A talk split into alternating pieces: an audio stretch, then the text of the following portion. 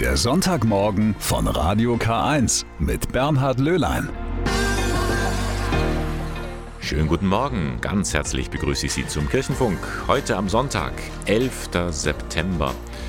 Und bei diesem Datum, da zucken die meisten von Ihnen wohl ein bisschen zusammen. Der Jahrestag 9-11. Er hat sich unauslöschlich in unserem kollektiven Gedächtnis eingeprägt. Aber die katholische Kirche begeht heute einen ganz anderen Tag. Der zweite Sonntag im September, das ist der Welttag der Medien. Im Mittelpunkt steht dabei jedes Jahr eine Botschaft des Papstes. Und da ist ihm in diesem Jahr das richtige Hören ein besonderes Anliegen. Ja, klar, dass wir dann im Radio auf dieses Thema eingehen werden. Heute also ist der zweite Sonntag im September, das ist in der katholischen Kirche der sogenannte Welttag der sozialen Kommunikationsmittel, ein sperriges Wort. Der Tag ist auch besser bekannt einfach als Mediensonntag. Da möchte man auf die Bedeutung und den Stellenwert der Medien hinweisen und da versteht es sich von selbst, dass auch ich diesen Tag hier im Radio ein bisschen näher beleuchten werde. Der Papst schreibt jedes Mal eine Botschaft dazu. Auch in diesem Jahr hat Papst Franziskus diesen kirchlichen Welttag zum Anlass genommen, seine Gedanken zu den Medien zu Papier zu bringen. Was schreibt er? Was gibt er den Medienschaffenden und auch denen, die die Medien nutzen, mit auf den Weg? Das möchte ich wissen von Annika Franzetti. Sie ist an der Katholischen Universität Eichstätt-Ingolstadt eine Lehrkraft für besondere Aufgaben im Studiengang Journalismus und heute Morgen zu Gast bei mir im Studio. Grüß dich, Annika. Hallo, guten Morgen. Annika, du hast das Papstwort gelesen. Mhm. Was steht da drin? Der Papst legt in diesem Wort einen ganz besonderen Schwerpunkt auf das Hören und speziell das Zuhören. Also es geht ihm darum, dass wir und vor allen Dingen Medienschaffende zunächst einmal still sind, bevor sie überhaupt etwas in die Welt hinausschicken und den Menschen, über die sie berichten oder das, was sie sagen wollen, mit einem Zuhören verbinden. Also die Ohren öffnen für das, was in der Welt los ist, für das, was Menschen zu sagen haben. Er verwendet da ja auch ein ganz schönes Bild. Er sagt, man soll mit dem Ohr des Herzens hören. Ist eine typische Bildsprache für den Papst, oder? Ja, ich würde sagen, das ist sehr typisch für ihn. Und das passt ja auch zu seinen anderen Botschaften, offen sein für alle. Und da braucht es eben auch ein weites Herz. Und diese Offenheit des Herzens bedeutet ja auch, dass man sich öffnet für Zwischentöne, dass man also diese Schnelllebigkeit vielleicht auch beiseite lässt und für die Botschaften in der Welt und natürlich auch für Gottes Botschaft offen ist, ein offenes Herz hat und auch offene Ohren. Es gibt ja einen Ausspruch von Antoine de Saint-Exupéry, man sieht nur mit dem Herzen gut. Wenn man diesen Text vom Papst liest, hat man den Eindruck, er könnte sagen, man hört nur mit dem Herzen gut. Vielleicht hängt beides auch ganz, ganz arg zusammen. Denn in dem Moment, in dem ich meine Sinne öffne und mein Herz öffne, berührt ja auch all das, was ich wahrnehme, ob jetzt mit den Augen oder mit den Ohren mein Herz. Aber dafür muss ich eben mich dem, was sich mir offenbart, auch ganz zuwenden, als Mensch auch zuwenden. Und ich glaube, das ist auch etwas, worauf es dem Papst ankommt. Und ja, auch ich habe beim Lesen an den Satz gedacht, man sieht nur mit dem Herzen gut. Nun ist es ja deine Aufgabe mit Journalistikstudierenden in der Ausbildung ja auch dieses Thema aufzugreifen, nämlich erst einmal zu hören, wahrzunehmen, was ist die Botschaft, was steckt in einem Thema drin. Wie bringst du das näher in einem Zeit, wo wir ja von Fake News äh, überrollt werden, wo man eher erstmal spricht und schreit vielleicht, bevor man richtig zugehört hat? Mhm. Tatsächlich ist das etwas, was mir besonders wichtig ist, dass die Studierenden offen in eine Recherche reingehen. Also die eigenen Vorstellungen, die man vielleicht schon hat, erstmal hinten anzustellen und ergebnisoffen in den Dialog zu treten. Das ist ja auch etwas, diese Ergebnisoffenheit, die der Papst in seinem Wort anspricht. Dafür muss ich einerseits offen sein für auch unbequeme Wahrheiten, die vielleicht auch mich als Person betreffen. Und ich brauche aber diese große Offenheit, um auch Zwischentöne wahrzunehmen um das Thema in Gänze zu erfassen und vor allen Dingen, um den Menschen auch als Menschen zu sehen, mit dem ich da zu tun habe. Hast du den Eindruck, das fehlt manchmal im Medienbetrieb? Ich mag nicht unterstellen, dass es fehlt, aber es ist vielleicht oft überdeckt und überlagert durch einen großen Zeitdruck auch und ein großes Konkurrenzdenken. Ich bin ehrlich gesagt auch immer ein Freund von Langsamkeit, gerade im Medienbetrieb. Vielleicht tut es ab und zu gut, auch mal Stille zuzulassen. Auch das gehört ja zum Hören. Auch das sage ich meinen Studierenden oft, dass es auch gut tut, einfach mal ganz leise zu sein und in sich zu gehen und das, was man gehört und wahrgenommen hat, auch erstmal wirken zu lassen, bevor man etwas damit macht. Ist das vielleicht auch eine Anregung nicht nur für die Journalisten und Medienschaffenden, sondern für jede menschliche Kommunikation, also bei Partnerschaften oder bei Erziehungssituationen? Unbedingt, wobei ich mich dann natürlich auch an meine eigene Nase fassen hm. muss. Hm. Ähm, das ist im Alltag unglaublich schwierig, das wissen wir alle. Es klingelt das Telefon und gleichzeitig ploppt am Handy eine Nachricht auf und ich habe noch drei Termine im Kopf und meine Kinder wollen was von mir.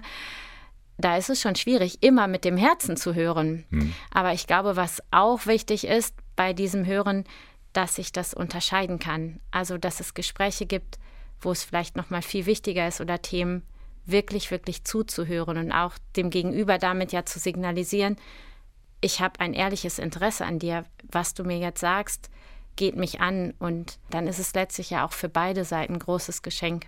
Ein Geschenk ist auch dieses Wort des Papstes Franziskus an alle, die es angeht, mit dem Ohr des Herzens hören. Seine Botschaft heute zum Mediensonntag. Das war Annika Franzetti vom Studiengang Journalistik an der Katholischen Universität Eichstätt-Ingolstadt. Vielen Dank für deine Anregungen. Dankeschön.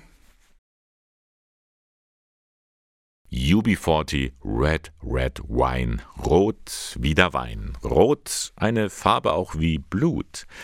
Eine Farbe also, die viele Assoziationen weckt. Auch bei Monir Balisch. Der 59-jährige Syrer floh mit seiner Frau und seinen fünf Kindern 2015 nach Deutschland.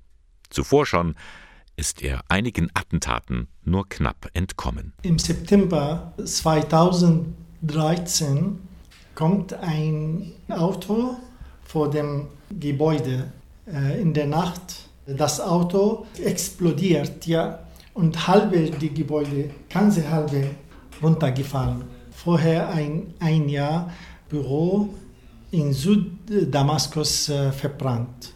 In der Nähe von Nürnberg ist der gelernte Innenarchitekt untergekommen. Er lernt dort den pensionierten Lehrer Hans Emmert kennen.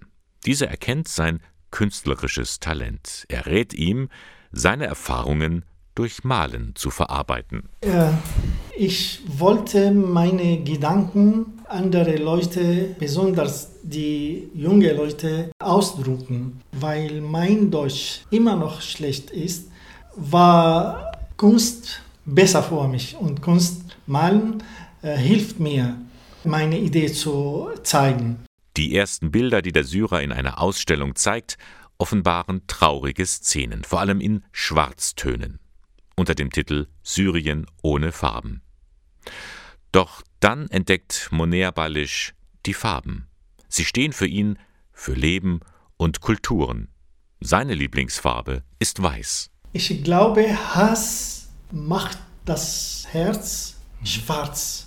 Wenn man ein schwarzes Herz hat, dann kann man nicht gut leben. Dann weiß als Toleranz, als Klarheit, als Reinheit, als Frieden ist, dann wollen alle Leute Weiß gewinnt. Weiß gewinnt. Unter demselben Begriff hat der geflüchtete Künstler auch einen eigenen Internetauftritt.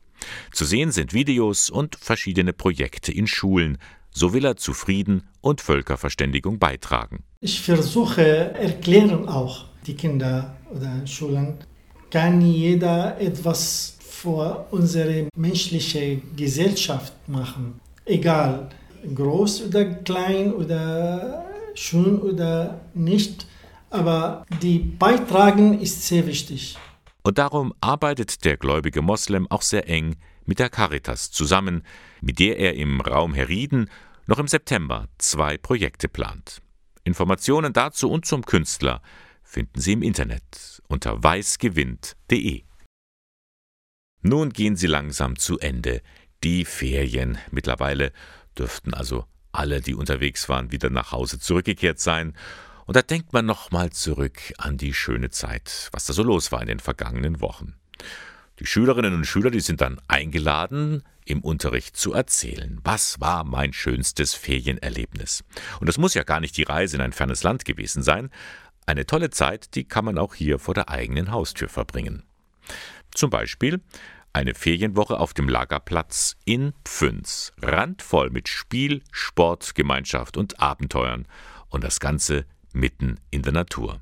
So geschehen im August beim Hüttenlager für Mädchen und Jungen in den Sommerferien oberhalb der Almusmühle im Bistum Eichstätt. Bei den Jungs hieß es dort in diesem Jahr, die Kelten sind los. Johannes Heim war in der Woche dabei und nimmt uns mit ins Abenteuerland. Die Trommel ertönt. Druide und Lagerleiter Gerhard Rott versammelt seine neun Keltenstämme zum Appell um die Feuerstelle. Rund 100 Kinder und 20 Betreuer nehmen in diesem Jahr am Hüttenlager für Jungen oberhalb der Almusmühle bei Pfünz im Bistum Eichstätt teil. Das Motto lautet diesmal: Die Kelten sind hier. Die Kelten waren ein Stamm, der auch hier gelebt hat. Wir haben gar nicht weit weg hier eine Keltenschanze. Die Kelten sind komplett unbekannt. Es gibt ganz wenig schriftliche Quellen und wenn dann nur von den Römern über ihre Feinde aufgeschrieben. Und wir versuchen ein bisschen nachzuempfinden, wie das Leben in Natur für die Kelten vielleicht war. Denn das ist uns ganz wichtig. Wir wollen die Kinder ja nicht zu Geschichtsfachmännern machen, aber wir nehmen das Thema als Anlass, um ein bisschen hier das Leben in der Natur zu erleben und die Kinder auf diese wunderschöne Schöpfung Gottes hin hinzuführen. Gemeinsames Anpacken ist auch beim Zimmern der Bänke um das Lagerfeuer gefragt. Schließlich waren die Kelten handwerklich geschickte Baumeister. Daneben können sich die Kinder auf Bastelworkshops, eine Keltenprüfung und ein Programm mitten in der Natur freuen. Wir leben hier in der Natur, wir haben keinen Strom, wir haben einen Sonnenkollektor, der ein bisschen Strom nur erzeugt für die Waschräume. Ansonsten müssen wir unser Holz selbst im Wald sammeln. Wir haben Bauholz uns liefern lassen. Wir gehen im Wald, machen dort Geländespiele. Wir machen eine Nachtwanderung. Wir werden versuchen, so viel wie möglich auch an der Altmühl unterwegs zu sein, vielleicht wenn das Wasser das zulässt, mit einer Bootstour, dass die Kinder einfach Natur erleben und wegkommen von diesem digitalen Handygebrauch. Bei der abendlichen Wanderung geht es zu verschiedenen interessanten Orten in der Umgebung. Eine Gruppe macht sich auf den Weg durch den Wald Richtung Pfünz. Auf einer Anhöhe steht dort ein wiedererrichtetes Römerkastell. Der sogenannte Limes, ein Grenzwall der römischen Legionen, zog sich mehrere Kilometer durch die Region. Hier können die Kinder Geschichte hautnah erleben. Das Hüttenlager kommt bei den Teilnehmern gut an. Am besten finde ich, dass wir viele Spiele und gut zusammenhalten. Ich habe das Thema Kelten bis jetzt noch nie gehört. Ich wusste nicht mal, dass es Kelten gibt. Auf jeden Fall finde ich es sonst sehr interessant, wie die gelebt haben und was die gemacht haben. Dass man halt einfach eine Gemeinschaft ist und dass man halt einfach mal ein bisschen ohne Eltern ist. Die Atmosphäre abends ist immer was Tolles. Ich freue mich jedes Jahr aufs Hüttenlager. Ich finde es halt schön, dass man Zeit mit seinen Freunden auch verbringt. Man lernt coole neue Leute kennen und es macht einfach Spaß. Auch im kommenden Jahr soll es wieder Hüttenlager für Jungen und Mädchen oberhalb der Almusmühle geben. Seinen Ausklang nimmt der Abend bei den Jungs in diesem Jahr natürlich am Lagerfeuer. Mit dem eigens gedichteten Hüttenlagersong heißt es zum letzten Mal für heute, die Kelten sind hier.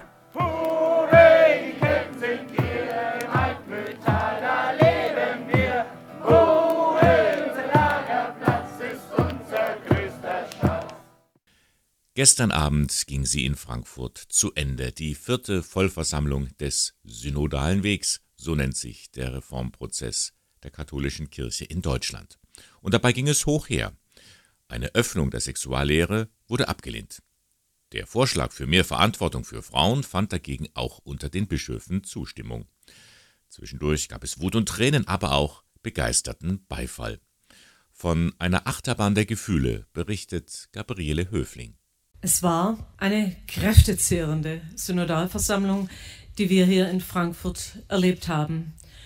Und wir haben viel geschafft. So zog Irme Stetter-Karp vom Zentralkomitee der deutschen Katholiken Bilanz nach der vierten Runde des synodalen Wegs des Reformprozesses der Kirche in Deutschland. Dabei gab es gleich zu Beginn einen großen Eklat. Der Entwurf für eine liberalere Sexuallehre bekam überraschend nicht die nötige Zweidrittelmehrheit unter den Bischöfen. Die Sitzung musste unterbrochen werden, Teilnehmende verließen empört oder unter Tränen den Saal. Als am Donnerstag der Grundtext des Forum 4 zu den Grundlinien einer erneuerten Sexualethik bei den Bischöfen durchfiel, dachte ich, wofür haben wir so lange gearbeitet? Man konnte klar erkennen, es gibt Menschen in dieser Versammlung, die nicht offen ihre Meinung sagen und dann in der Abstimmung ablehnend auf den roten Knopf drücken. Auch Bischof Georg Betzing, der Vorsitzende der Deutschen Bischofskonferenz, ist enttäuscht über das Ergebnis und forderte von seinen Mitbrüdern eine offenere, ehrlichere Debatte. Es kann auch Texte geben, die keine Mehrheit finden. Wir sind ja nicht angetreten als Politbüro und machen hier nur ein Abnicken. Der Schock war, dass die Diskussionslage, die wir hatten in der Generaldebatte, für mich den Schluss nicht zuließ, dass wir keine Zweidrittelmehrheit der Bischöfe bekämen. Aber vielleicht war der Schock auch heilsam. Alle weiteren Reformvorschläge gingen durch. So eine Lockerung des kirchlichen Arbeitsrechts, eine neue Sichtweise auf Homosexualität und auch der Wunsch an den Papst, dass künftig Frauen Priesterinnen werden dürfen.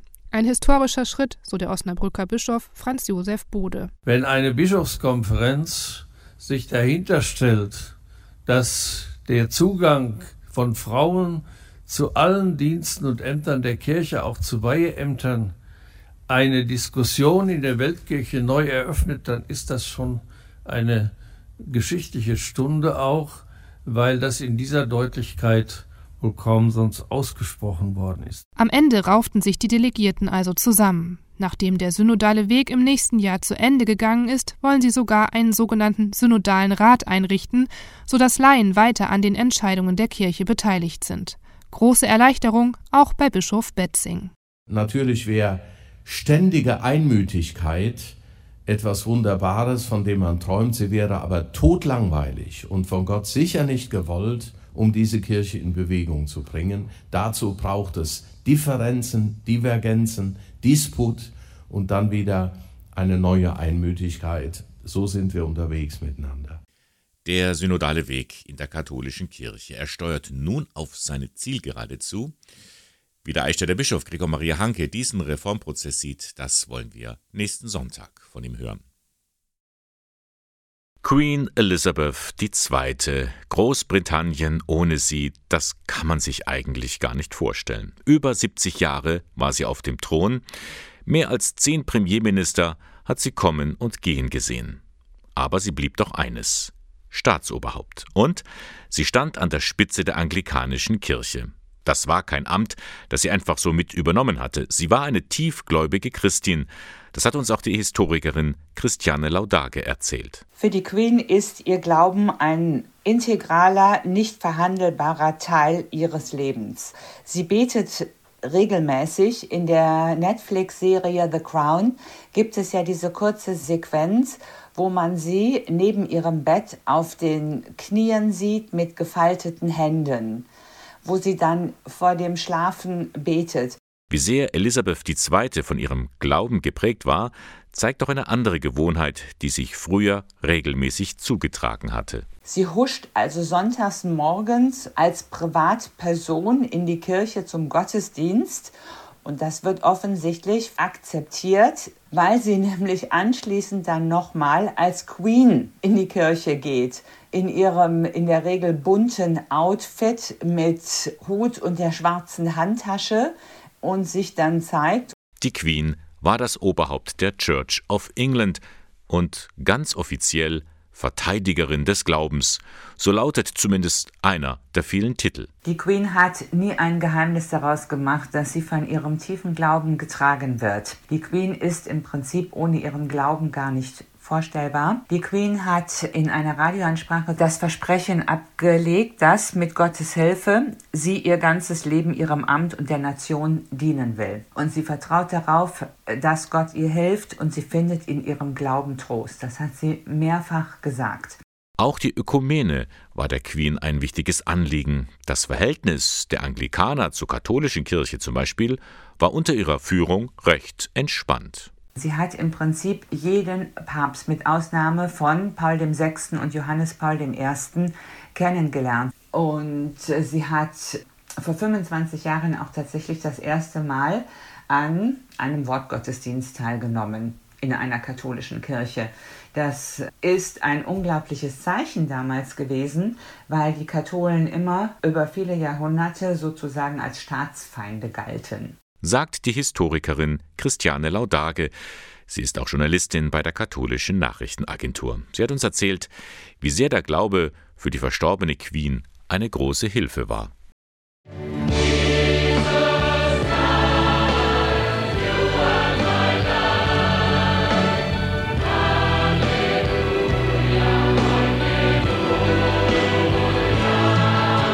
Jesus Christ, You Are My Life, so singen Hunderttausende von Jugendliche bei den Weltjugendtagen. Sie sind so ziemlich die größten Events, die die katholische Kirche zu bieten hat. Jugendreferentin Anna Kirschner aus Eichstätt war schon ein paar Mal dabei. Der Weltjugendtag ist ein großes Treffen der Jugend der Welt. Die ganze Welt kommt zusammen. Jugendliche, die katholisch sind, kommen zusammen. Das ist ein ganz tolles Erlebnis. Man spürt, dass man nicht äh, allein ist mit seinem Glauben, sondern in einer großen Gemeinschaft auch unterwegs. Ich war dreimal auf dem Weltjugendtag und es war jedes Mal ein beeindruckendes Erlebnis, wo ich für mich immer wieder auch was mitnehmen konnte für meinen Glauben. Nun steht bald wieder ein Weltjugendtag vor der Tür, nächstes Jahr in Lissabon.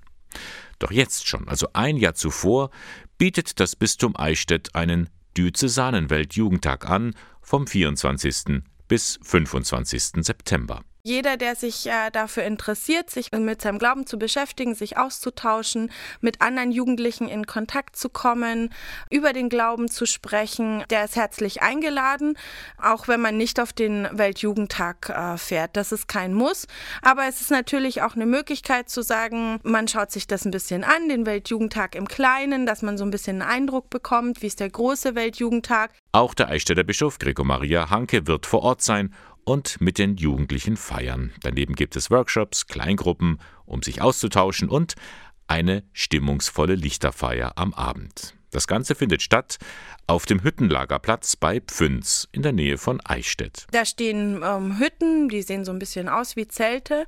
Und am Weltjugendtag auf der Abschlussveranstaltung ist es auch so, dass man unter freiem Himmel übernachtet. Das ist üblich.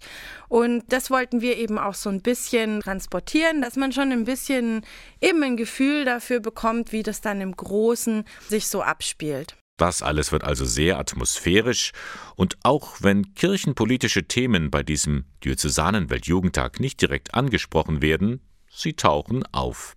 Davon ist Jugendreferentin Anna Kirschner überzeugt. Es lässt sich, denke ich, in der jetzigen Zeit überhaupt gar nicht aussparen, sondern schwingt einfach immer mit, vor allem auch für die Jugendlichen. Und die werden sicher auch Fragen stellen und dann auch in die Debatte gehen der Diözesane Weltjugendtag vom 24. bis 25. September auf dem Hüttenlagerplatz Almosmühle bei Pfünz.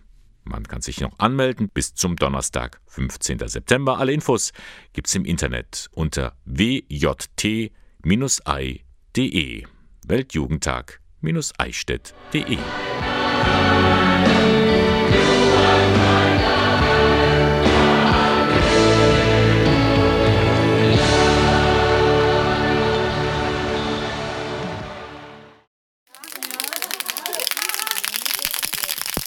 Da scheppert es ganz schön. Mit Klapphänden machen sie auf sich aufmerksam. Die Pflegekräfte vom Caritas Seniorenheim St. Pius in Ingolstadt. Am vergangenen Mittwoch haben sie mitgemacht beim bundesweiten Protesttag. Mit den Besuchen vor der Tür sollte ein Zeichen des Protests gesetzt werden, erzählt die kommissarische Einrichtungsleiterin Marion Marx. Ja, es sind hier viele Angehörige, viele Bewohner, die mitmachen. Wir haben heute keine Besuche im Haus, sondern nur außer Haus mit Klappstühlen kommen die Angehörigen, um sich hier mit ihren Mamas und Papas zu treffen und heute den Tag draußen zu verbringen, weil die Pflege einfach an ihre Belastungsgrenzen gekommen ist durch die ganzen Vorgaben mit dem Infektionsschutz und wir fühlen uns eigentlich alle eingesperrt. Es geht also um die Maßnahmen in Sachen Corona. Da hatte man noch vor zwei Jahren dem Pflegepersonal kräftig applaudiert doch heute sind die Pflegekräfte an ihre Belastungsgrenze gekommen, meint Katharina Tröster. Sie ist Fachreferentin in der Abteilung Pflege und Wohnen beim Caritas Diözesanverband Eichstätt. Wir mussten alles leisten und jetzt im Moment ist es so, die Verhältnismäßigkeit ist überhaupt nicht mehr gegeben. Draußen existiert Corona nicht mehr. Kommt man in ein Heim oder in ein Krankenhaus, ist auf einmal Fort Knox. Man muss Tests vorlegen, man muss sich komplett wieder vermummen bzw. Mundschutz tragen, eintragen, überall muss man unterschreiben. Es ist einfach nicht mehr verhältnismäßig. Das Oktoberfest findet statt und in einem Heim darf man nicht mehr. Das ist einfach ungerecht, finden auch die Angehörigen. Und darum unterstützen sie den Protest. Weil ich das richtig finde, dass man darauf aufmerksam macht, was das für Zustände sind. Dass das einfach nicht gerecht ist. Das kann nicht sein, das Pflegepersonal wird immer weniger. muss die Mädels echt bewundern. Die, sind, die geben alles und unter solchen Umständen zu arbeiten, das jeden Tag, also Hut ab. Nun ist das Infektionsschutzgesetz verabschiedet worden, die Maßnahmen bleiben trotzdem. Zum Schutz der vulnerablen Menschen heißt es. Schutz schön und gut, aber die Belastungen bleiben ja auch und Gelder werden gestrichen. Noch einmal Katharina Tröster. Wir mussten Pfortendienst ähm, aufrechterhalten. Die Besucher mussten kontrolliert werden, teilweise auch von der Pflege, weil einfach keine anderen Kräfte da waren. Ähm, jeder, der reinkommt, musste seine ganzen Impfausweise, seine Testergebnisse äh, vorzeigen. Das ist alles Zeit, die bei der Pflege fehlt, muss man sagen. Und in erster Linie sind wir da, um die Leute zu pflegen und gut zu versorgen. Das wird jetzt nicht mehr refinanziert. Bleibt zu hoffen, dass hier noch nachgebessert wird, denn Klatschen allein reicht nicht.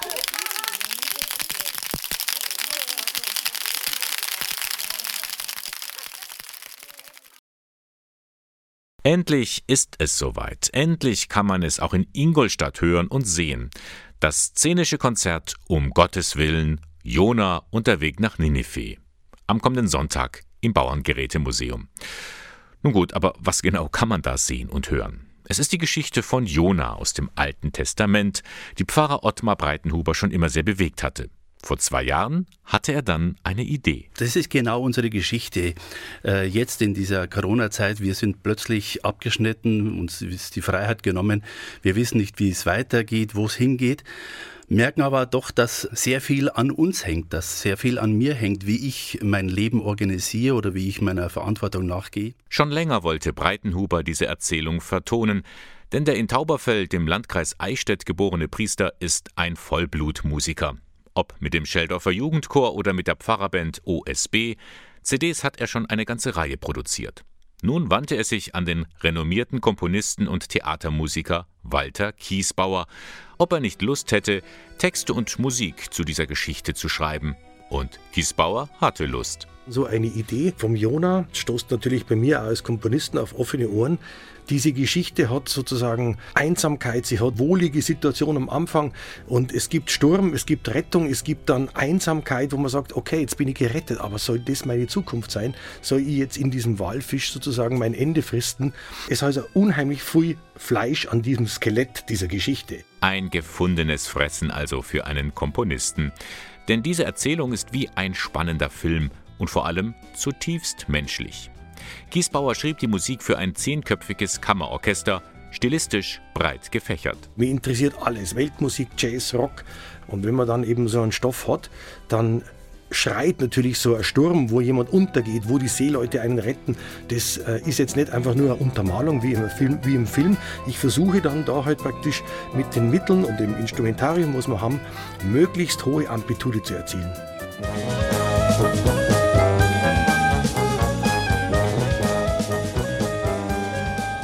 An vielen Orten im Bistum Eichstätt wurde das szenische Konzert bereits aufgeführt. Für das Team um Ottmar Breitenhuber jedes Mal eine große Sache. Also es war äh, durchwegs sehr begeisternde und auch in der, in der Presse und so weiter sehr äh, gute Kritiken. Es hat uns einfach unheimlich Spaß gemacht und wir haben uns auf jede äh, nächste Aufführung wieder gefreut. Wir werden da sicher nochmal alles geben und es wird bestimmt ein, ein super Erfolg.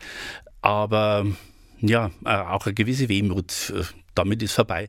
Tja, so wird es sein, denn die Aufführung am kommenden Sonntag ist zugleich die letzte und die sollten Sie nicht verpassen. In Ingolstadt, Hunszell, Jona und der Weg nach Ninive. Das Konzert beginnt am Sonntag, 18. September um 17 Uhr im Bauerngerätemuseum. Karten gibt es unter anderem in der Buchhandlung Stiebert oder in den Pfarrämtern von St. Augustin Herz Jesu und St. Pius. Und wir hören noch mal kurz rein in den Schlusschor.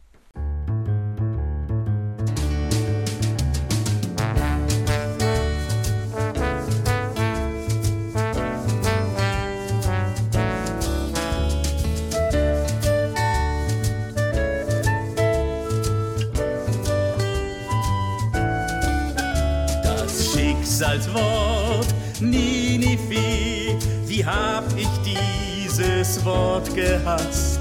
Für mich klang's mehr nach oh weh, oh weh, so hab ich's immer aufgefasst. Und ich vernahm, dass Gott mich rief, mein Herz blieb stumm und taub. Doch Gott, der Herr, verzieh es mir, so kommt's, dass ich an seine Güte glaub. Aus Gottes Mund nicht, oh weh, es heißt vielmehr, so geh, so geh. Drum hört ihr Leut von Ninive, was ich euch so zu sagen, was ich euch so zu sagen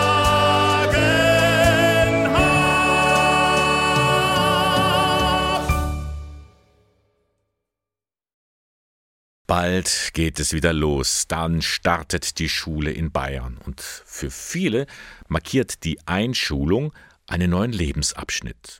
Das verändert die ganze Familie. Und die Aufregung vor diesem ersten Schultag, die ist immer sehr groß. Das sind diese ganzen Vorbereitungen. Da müsste Schultasche gekauft werden und so weiter. Jetzt aber kann der große Tag kommen. Die meisten Kinder freuen sich auf die Schule, doch längst nicht alle, weiß Katharina Gerstner. Sie ist Referentin für Kita-Pastoral im Bistum Eichstätt. Die Kinder machen sich schon so ihre Gedanken. Es kommt was ganz Ungewisses auf mich zu. Was wird mich erwarten? Die Kinder hören aber auch mittlerweile schon oft diesen Leistungsdruck mit, du musst lernen, du musst stillsitzen, du musst Hausaufgaben machen. Die Kinder spüren das und spüren natürlich, es wird sich wohl sehr, sehr viel verändern. Im Kindergarten durfte ich vieles. Und jetzt wird durch diese Leistung, die natürlich auch die gesamte Gesellschaft ein bisschen vermittelt, auch dieses Muss sehr stark, kommt bei den Kindern an. Ängste haben aber nicht nur die Kinder, Sorgen machen sich auch so manche Eltern. Wie wird mein Kind das schaffen? Der beste Freund ist nicht mit in der Klasse gelandet. Ähm, wird mein Kind Anschluss finden? Und der Vergleich untereinander, unter den Eltern ist natürlich auch in jedem Lebensabschnitt der Kinder immer recht groß und auch dieses Kind kann schon lesen, es kann schon rechnen, mein Kind kann das alles noch nicht. Wie, wie wird es damit klarkommen, mit dieser Leistung, die da gefragt ist? Hier möchte Katharina Gerstner den Eltern Mut machen und den Druck nehmen. Kein Kind muss lesen und schreiben können, wenn es in die Schule kommt, denn das lernt es ja dort. Etwas anderes ist für diesen ersten Schultag viel wichtiger. Wichtig ist es, einfach Freude zu vermitteln, denn dieser erste Schultag ist so ein toller Tag und es wird unglaublich viel Wunderbares auf das Kind zukommen. Es wird viel lernen, viel Neues erfahren, viele Entdeckungen machen und die Kinder in diesem Alter sind ja auch wissbegierig und möchten ganz viel erleben. Und dann einfach Zeit haben für die Kinder, wenn sie Fragen haben und die werden mit vielen Fragen kommen. Oder auch ganz praktisch zu sagen, wir gehen gemeinsam den Schulweg wir schauen uns das schon mal an. Wir gehen auf den Pausenhof, schauen, wo die Eingangstür ist. Haben bestimmt auch viele Familien schon gemacht. Aber das nimmt einfach auch den Kindern ein bisschen so die Unsicherheit. Wo muss ich überhaupt hin? Wo muss ich rein? Wo geht's los? Und wichtig ist, den Kindern Mut zu machen und ihnen viel zuzutrauen. Denn sie sind groß, sie sind alt genug, sie können diesen Weg gehen. Und diesen, dieses Zutrauen müssen oft auch die Eltern lernen, ihr Kind loszulassen und ihnen den Mut zu machen, es selbst zu schaffen. Übrigens, Katharina Gerstner weiß, wovon sie spricht. Nicht nur, weil sie als Lehrerin an verschiedenen Schulen tätig war. In diesem Jahr kommt nämlich ihr ältestes Kind selbst zur Schule. Der erste Schultag. Aufregend und schön zugleich. I'll find my way home. Den Weg nach Hause, den werden wir hoffentlich alle finden. Die Sendung Sonntagmorgen geht damit zu Ende. Blicken wir noch mal kurz zurück auf die vergangenen drei Stunden. Da gab es ja zu Beginn ein Gespräch mit Annika Franzetti über den Mediensonntag. Der ist nämlich heute und sie hat uns das Papstwort vorgestellt, der uns allen empfiehlt und auch gerade den Journalisten mehr mit dem Herzen zu hören. Also es geht ihm darum, dass wir und vor allen Dingen Medienschaffende zunächst einmal still sind, bevor sie überhaupt etwas in die Welt hinausschicken und den Menschen, über die sie berichten oder das, was sie sagen wollen, mit einem Zuhören verbinden. Also die Ohren öffnen für das, was in der Welt los ist, für das, was Menschen zu sagen haben. Dann haben wir uns auch dem Thema zugewendet, worüber heute und in den vergangenen Tagen schon jeder spricht. Queen Elizabeth ist gestorben. Sie war das Staatsoberhaupt der Briten, sie war aber auch die Chefin sozusagen der anglikanischen Kirche. Und das nicht von ungefähr. Christine Laudage, die Historikerin, weiß, die Queen war sehr gläubig. Die Queen hat nie ein Geheimnis daraus gemacht, dass sie von ihrem tiefen Glauben getragen wird. Die Queen ist im Prinzip ohne ihren Glauben gar nicht vorstellbar. Die Queen hat in einer Radioansprache das Versprechen abgelegt, dass mit Gottes Hilfe sie ihr ganzes Leben ihrem Amt und der Nation dienen will. Und sie vertraut darauf, dass Gott ihr hilft und sie findet in ihrem Glauben Trost. Das hat sie mehrfach gesagt. Ja, und dann beginnt die Schule wieder. Es gab ein paar Tipps für den ersten Schulanfang, aber es gehen ja auch noch viele, viele andere Schülerinnen und Schüler wieder zur Schule. Und für all die hat der Eichstätter Bischof Gregor Maria Hanke ein eigenes Wort parat. Liebe Schülerinnen und Schüler, die Ferien sind vorüber und ich hoffe, ihr konntet euch gut erholen. Das neue Schuljahr startet jetzt. Ich wünsche euch einen guten Beginn. Vielleicht habt ihr einige Vorsätze, einige Erwartungen an dieses Schuljahr. Mögen diese Vorsätze in Erfüllung gehen, mögen diese Erwartungen erfüllt werden. Ich wünsche euch alles, alles Gute, einen guten Start, ein gutes Miteinander in den Klassen und in der Schulgemeinschaft und ein gutes Voranschreiten, ein erfolgreiches Voranschreiten durch das Schuljahr hindurch. Mit meinem Gebet begleite ich euch. Ihr seid die Zukunft und wir brauchen euch. Genau, Sie sind die Zukunft, die Schülerinnen und Schüler. Auch von meiner Seite aus alles Gute für den neuen Anfang. Und das war der Sonntagmorgen von Radio K1, dem Kirchenfunk in der Diözese Eichstätt. Sie finden uns in der Luitpoldstraße 2 in Eichstätt. Moderation und Redaktion der Sendung Bernhard Löhlein.